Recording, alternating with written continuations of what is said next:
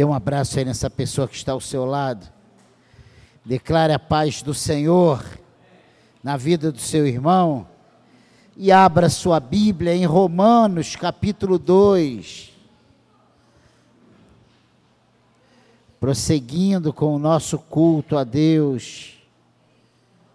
Romanos capítulo 2, verso 4.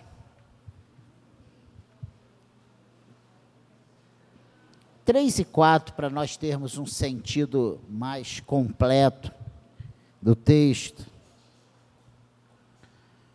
E o subtítulo dado por João Ferreira de Almeida é um subtítulo pesado: Os gentios e os judeus igualmente culpados. O juízo de Deus. Mas eu não vou falar nessa noite sobre o juízo de Deus, eu vou falar sobre a paciência de Deus.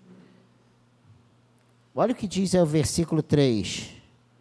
Tu, ó homem, que condenas os que praticam tais coisas e fazes as mesmas, pensas que te livrarás do juízo de Deus?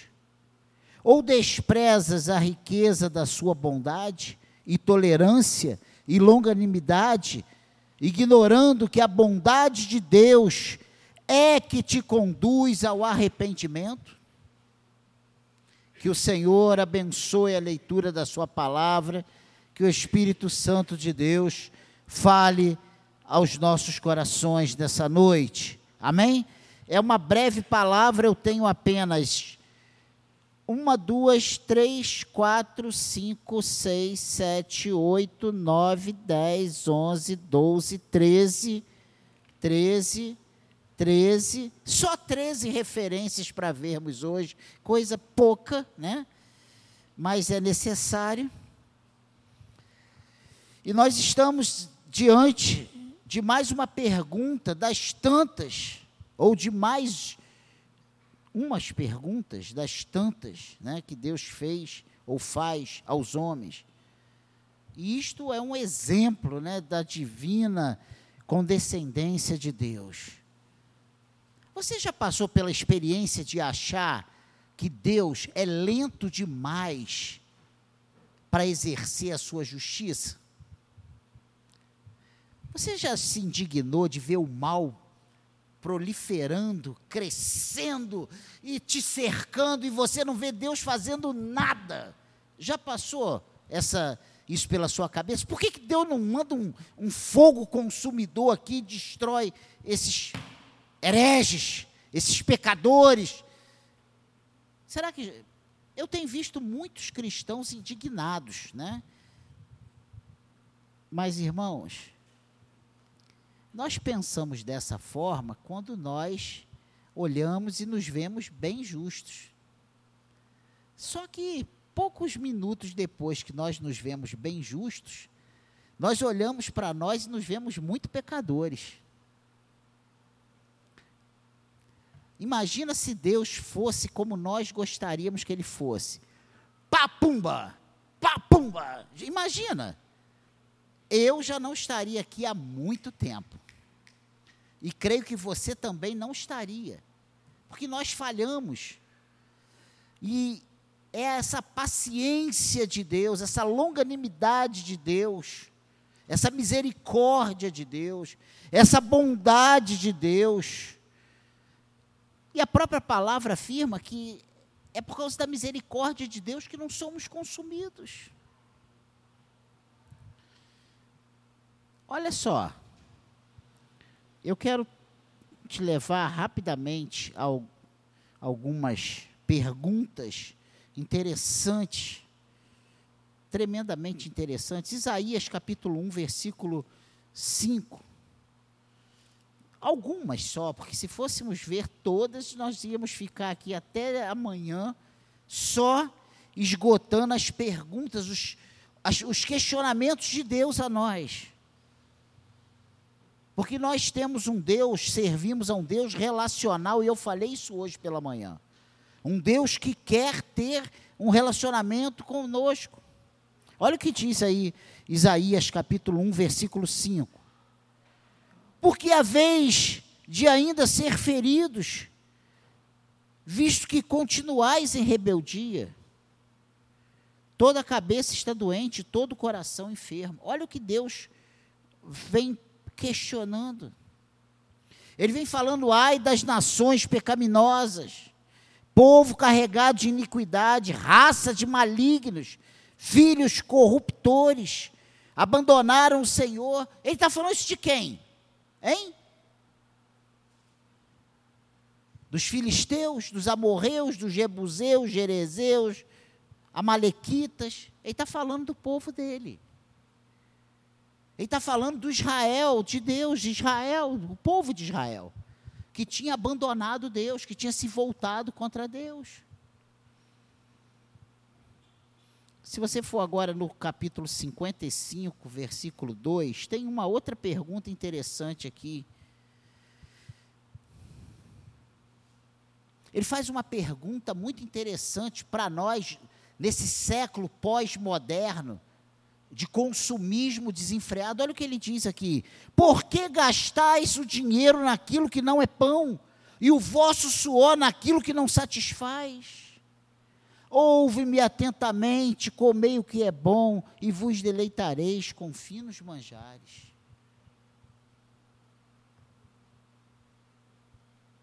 Eu não estou entrando aqui no contexto que ele está falando aqui do, do gastado. Não.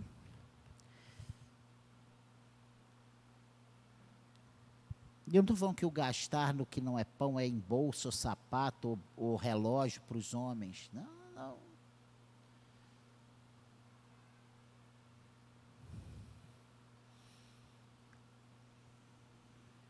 Você lembra de onde você veio?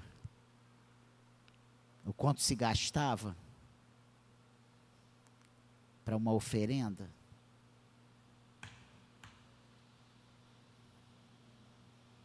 A maioria não sabe, sabe porque foi criado em berço esplêndido, berço lar evangélico. Acostumado desde pequenininho a ir para a igreja. Minhas filhas não sabem o que é isso.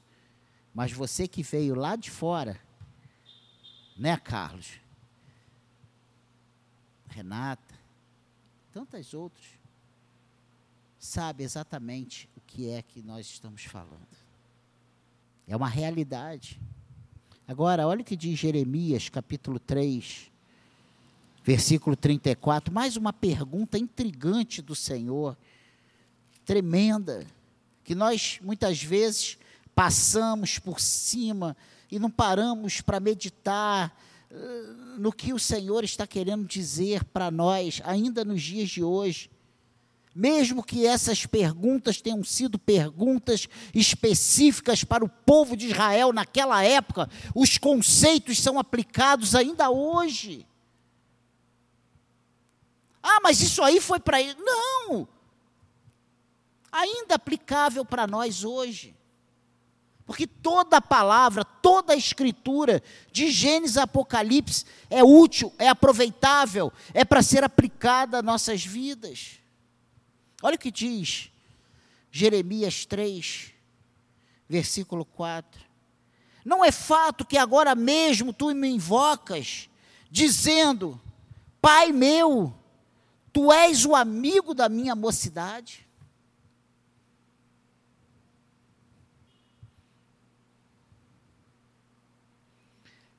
Isso aqui são perguntas que aqui o homem está fazendo para Deus.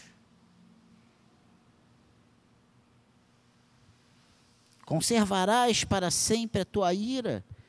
Ou a reterás até o fim? E ele diz: Sim, assim me falas, mas cometes maldade a mais não poder. E na hora que a coisa aperta, nós clamamos por Deus. Na hora que a coisa aperta, nós nos lembramos que existe um Deus soberano, todo-poderoso, que cuida dos seus, mas na hora que está tudo bem, nós estamos fazendo a nossa própria vontade e metendo o pé no lodo e desobedecendo na cara de pau. E ainda teria outras perguntas, que eu sepa, como Ezequiel 33, 11. Mas não vamos lá mais, já é suficiente. É um fato triste que qualquer pessoa que tenha visto os juízos de Deus sobre outros e tenham escapado, deduza dessa misericórdia especial um motivo para adicionar pecado a pecado. E nós somos assim. Ah, se, se o fulano fez e pode, eu também posso. Como se a misericórdia de Deus sobre a vida do fulano A fosse um respaldo para o fulano B fazer as mesmas coisas. Olha o que diz Jeremias 3, 8. Quando por causa de tudo isso, isto, por ter cometido adultério ou despedido a pérvida Israel, despi, não, perdão, quando por causa de tudo isto, por ter cometido adultério, eu despi a pérfida Israel e lhe dei carta de divórcio, vi que a falsa Judá, sua irmã, não temeu, mas ela mesma se foi e se deu à prostituição. Olha o que Deus está falando. Porque eu usei de misericórdia. Com Israel, Judá vai e entra no mesmo pecado, como se fosse um álibi, uma permissão.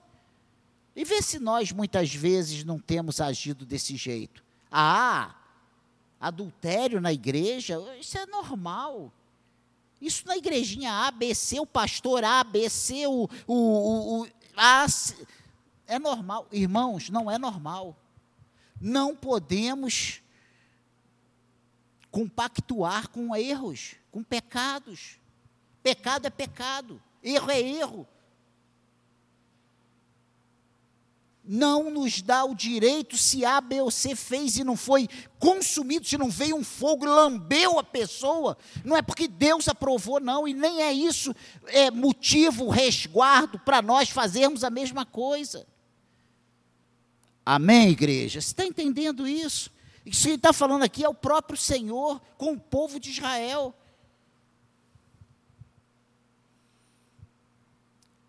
A primeira coisa interessante desse, de Romanos, e eu pedi para você marcar e deixar ali, 2, 4, quando ele diz: ou despreza a riqueza da sua bondade, tolerância e longanimidade, ignorando que a bondade de Deus é que te conduz ao arrependimento, e eu falei que estaríamos falando sobre a paciência de Deus, a bondade de Deus.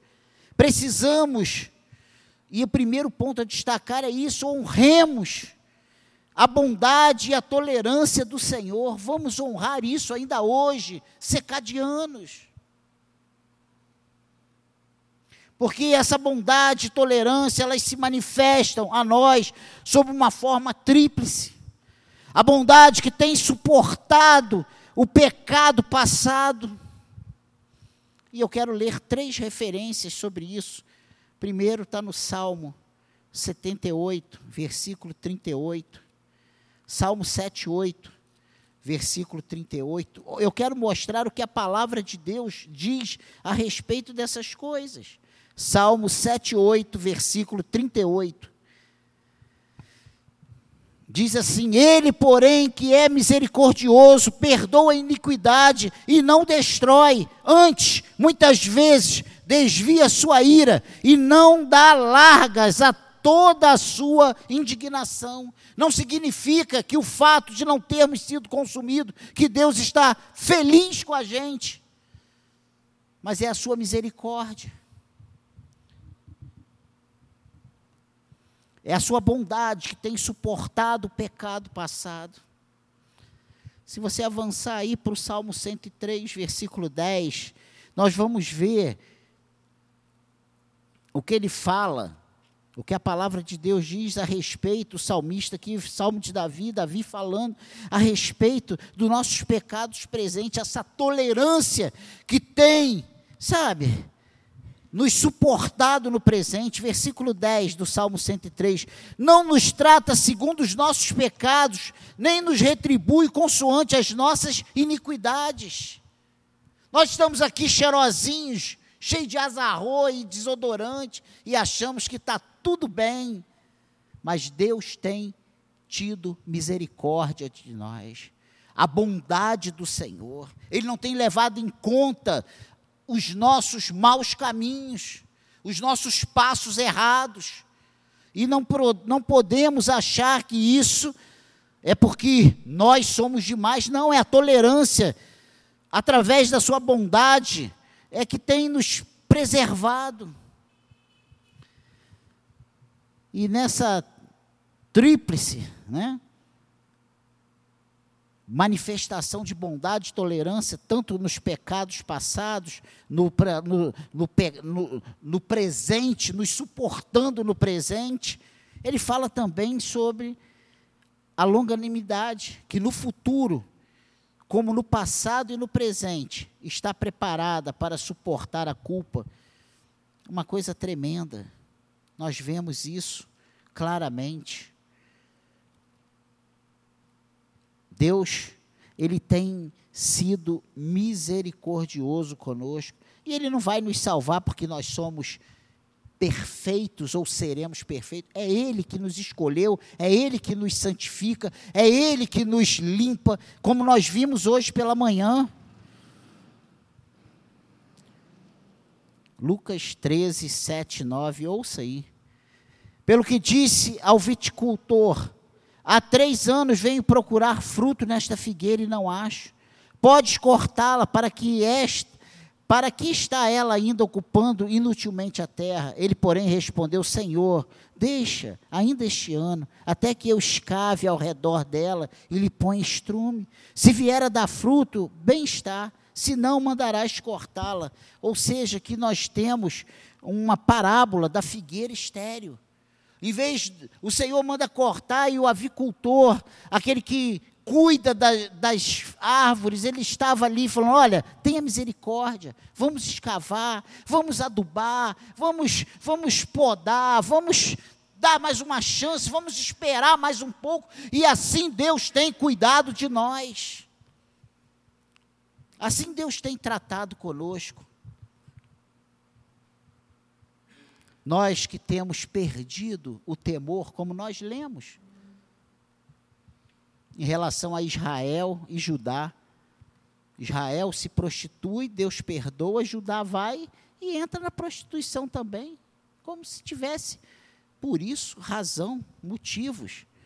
Nós temos nos apresentado diante do Senhor nos dias de hoje, e eu tenho percebido isso, e isso tem invadido a igreja, essa falta de temor ao Senhor, essa falta de, de compromisso com as coisas de Deus. Infelizmente, isso tem sido uma realidade.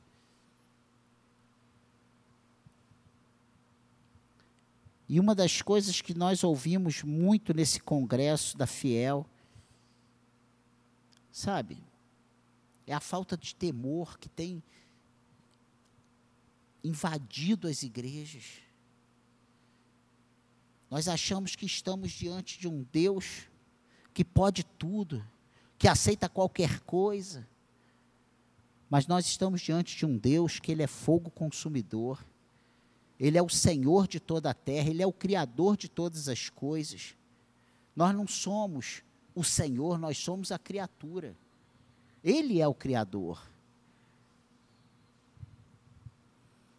Então, dentro desse honremos a bondade e a tolerância do Senhor, nós vimos que elas se manifestam a nós sob uma forma tríplice, mas também manifestam-se em sua excelência, também por três considerações. A pessoa que demonstra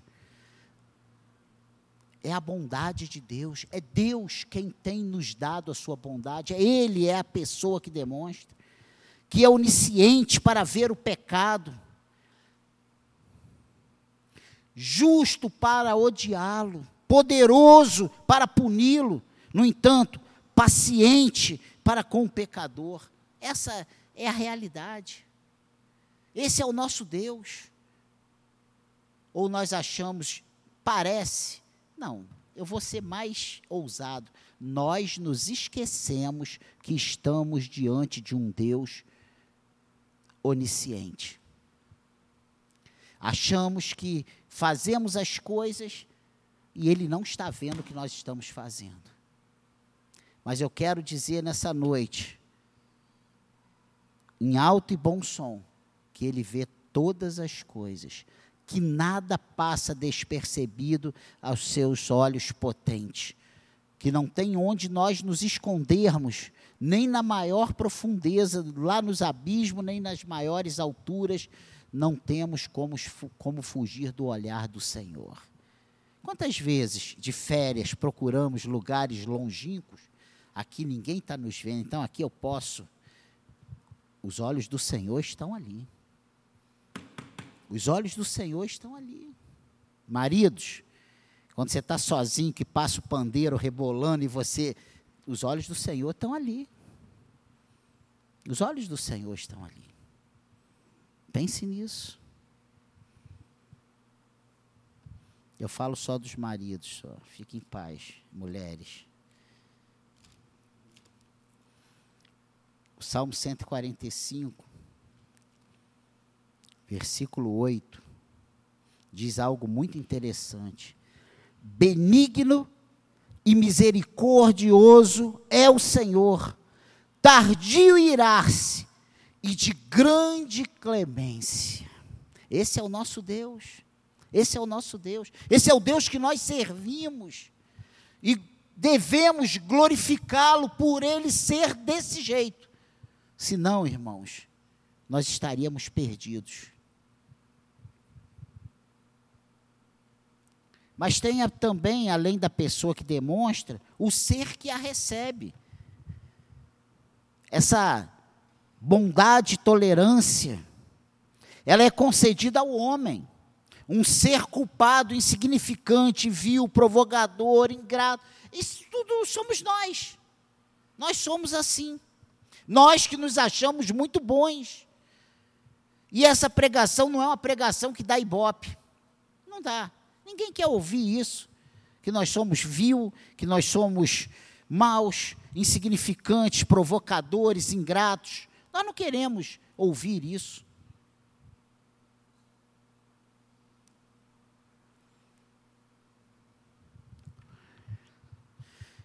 Além da pessoa que demonstra, o ser que recebe tem a conduta para a qual ela é uma resposta. E a resposta do amor ao pecado.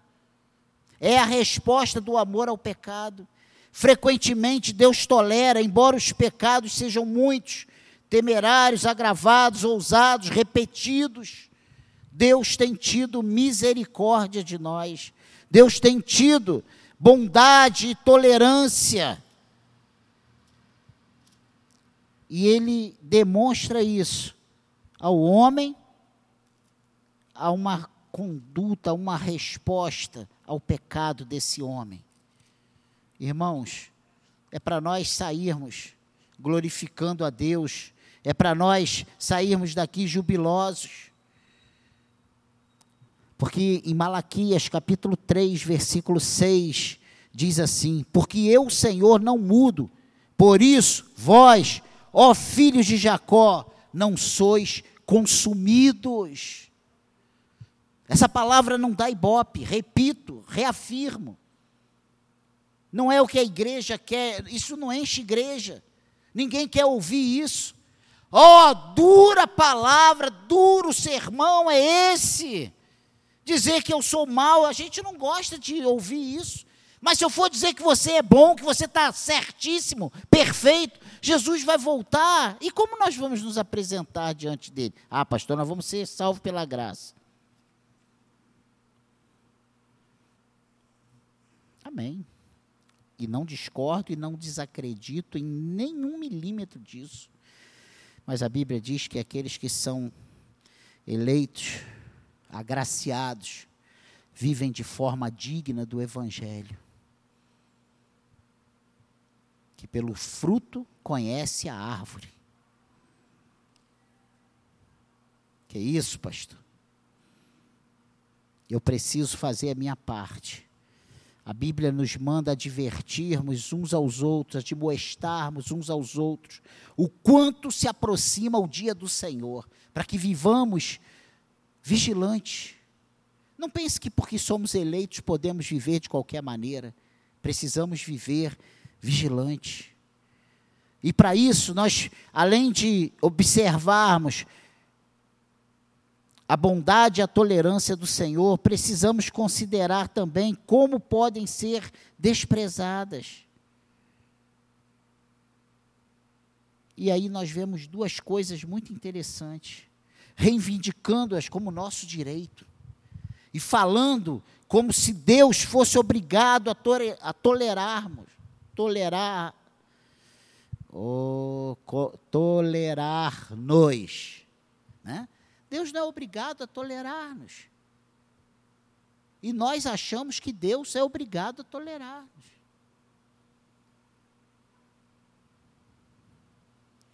E isso é uma forma de desprezo pelo que ele tem feito por nós, achar que o que ele vai me aceitar assim mesmo, não estou nem aí, vou. É assim que nós temos feito? Espero em Deus que esse não seja a atitude de nenhum de nós aqui. E a outra maneira de considerarmos como podemos desprezar essa bondade e essa tolerância do Senhor é pervertendo-as em motivo para dureza de coração, presunção, infidelidade e mais pecados. Irmãos, isso é meu, isso é seu, isso faz parte da nossa natureza, isso faz parte de nós é ver a bondade e a tolerância do Senhor e transformarmos isso em razões para a dureza do nosso coração, para a presunção, para a infidelidade e para metermos ainda mais o pé na jaca. Infelizmente, esses dias têm sido dias muito difíceis, onde eu tenho, tenho ouvido coisas terríveis coisas que saem das nossas bocas. Infelizmente.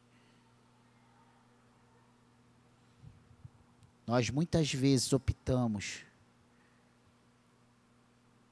em praticar o pecado, em viver no pecado, em desobedecer a Deus em prol da nossa satisfação. Enquanto a palavra de Deus nos orienta que devemos mortificar a nossa carne, matar os nossos desejos, as nossas paixões, para que Cristo cresça e apareça em nós. Se cada um aqui der vazão à sua carne, se cada um aqui sair daqui predisposto a fazer a sua própria vontade, nós vamos nos tornar bem piores do que o mundo. Essa é a realidade.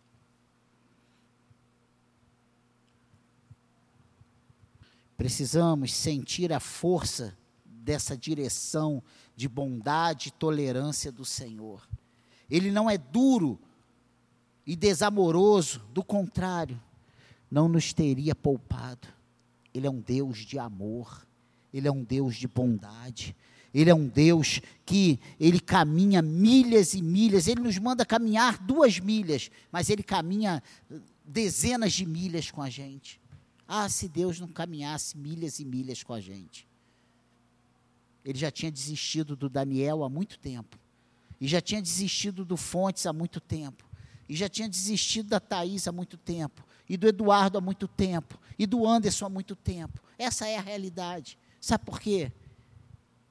Porque se estamos aqui é por causa da misericórdia e da graça do Senhor. É porque Ele nos ama. Continuar a ofendê-lo seria horrível para ele e para nós mesmos. Nada pode ser mais pecaminoso do que tornar a tolerância em motivo de provocação. Não provoque o Senhor. Não provoque o Senhor, secadiano. Pense nisso.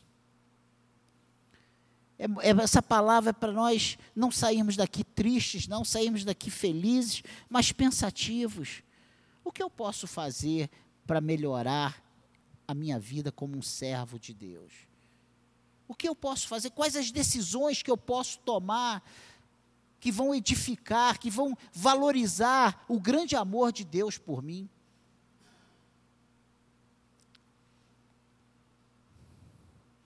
Eu muitas vezes me sinto ingrato com Deus por tudo que de bom que Ele faz por mim e pelas respostas muitas vezes atravessadas e mal criadas que eu dou. Essa é a verdade. Como você faz isso? Com as nossas atitudes, com, com as propostas do nosso coração, com as vontades que vêm de abandonar, de fazer o que Ele não quer que a gente faça. Pense nisso. Deus nos ama. Deus nos ama. E a grande prova dele nos amar é ele nos trazer a, hoje nesse lugar para ouvirmos isso.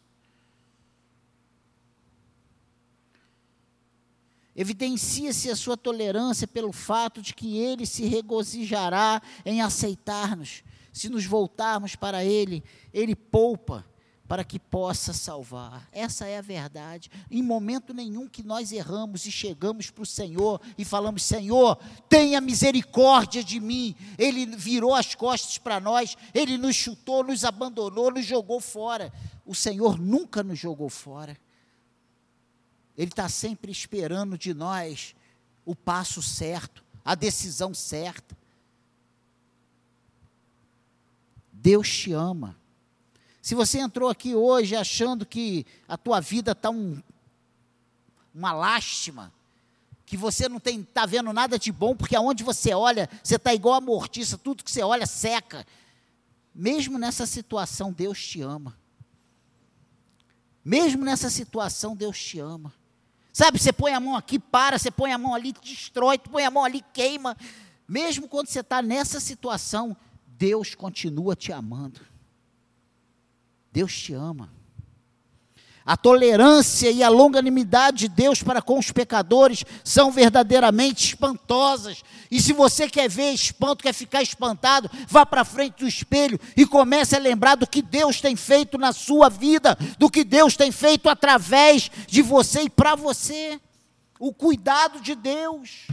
O cuidado de Deus. Tem um provérbio dos judeus que diz que Miguel, o anjo, o arcanjo Miguel, ele voa apenas com uma asa. Miguel é o anjo que vem para lutar com a espada, né? É o anjo de guerra. Mas Gabriel é o das boas novas, é o das boas notícias. Gabriel, ele voa com duas asas.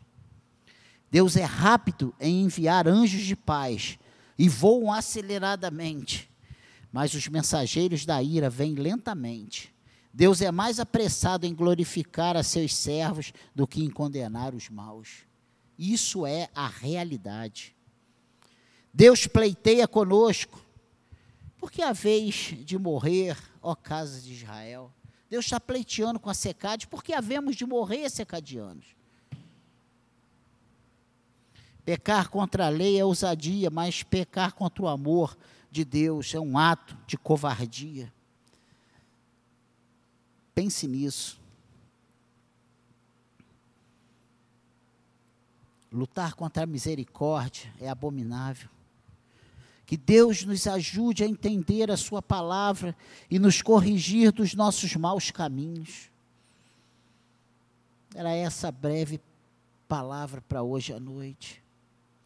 Deus nos ama. Deus tem sido bondoso e misericordioso, tolerante.